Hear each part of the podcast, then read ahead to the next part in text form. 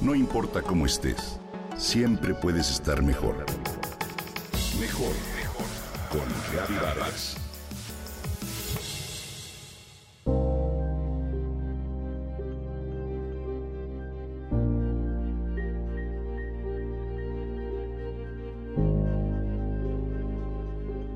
Todas las emociones sirven para algo.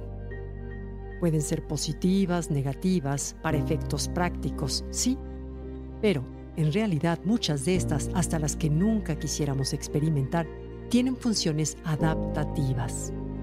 Es decir, nos enseñan a aprender de nuestros errores y nos llevan a crecer como seres humanos.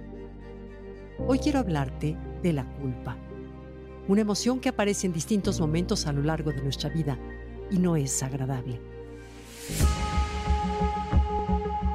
La palabra culpa viene del latín y surge de la creencia o sensación de haber traspasado las normas éticas personales o sociales, en especial si se ha perjudicado a alguien. La culpa tiene diversos elementos, entre los que se encuentra un acto casual, real o imaginario, la percepción o autovaloración negativa del acto por parte de la persona, y por último, la emoción negativa derivada de la culpa, es decir, los remordimientos. Así, estos diferentes elementos se conjugan para dar lugar a dos tipos de culpa. La sana o manifiesta y la mórbida. La sana aparece con un perjuicio real que le hemos causado a alguien. La mórbida es cuando no existe ninguna falta objetiva que justifique sentirnos culpables.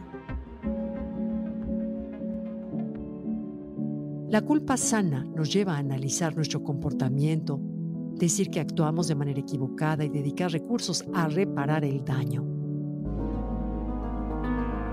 En cambio, la culpa mórbida es una emoción de control con una carga religiosa que va más allá de nuestro propio origen. La desobediencia de ciertos mandatos se llama pecado y al cometer esa desobediencia cargamos con la culpa. Sí, esa que se instala en nosotros de manera aprendida.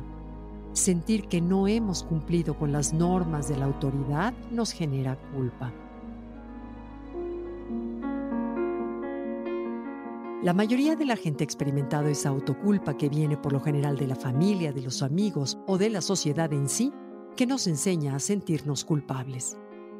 Las investigaciones en neurociencia demuestran que nuestros cerebros realmente nos compensan por sentirnos culpables por ejemplo con el orgullo, la vergüenza y la culpa, activan circuitos neuronales similares.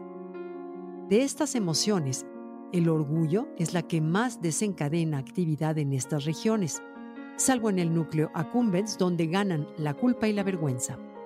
Por eso acumular culpa en relación con nosotros mismos puede activar el centro de recompensa del cerebro. ¿Te imaginas?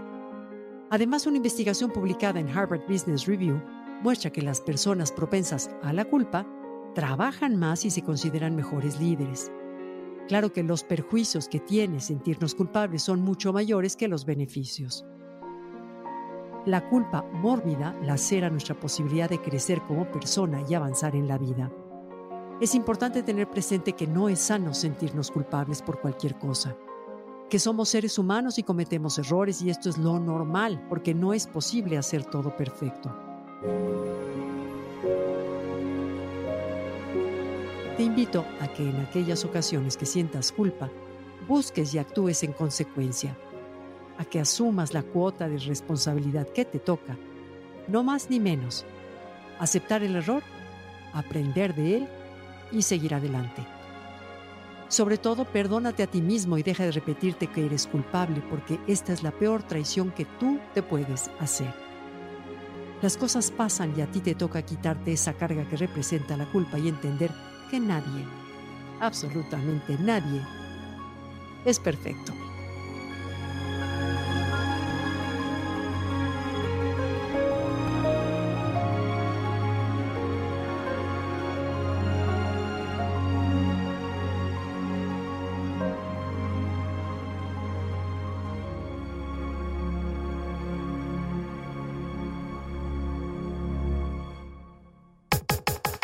Comenta y comparte a través de Twitter. No importa cómo estés, siempre puedes estar mejor. Mejor, mejor, mejor. Con Gaby Vargas.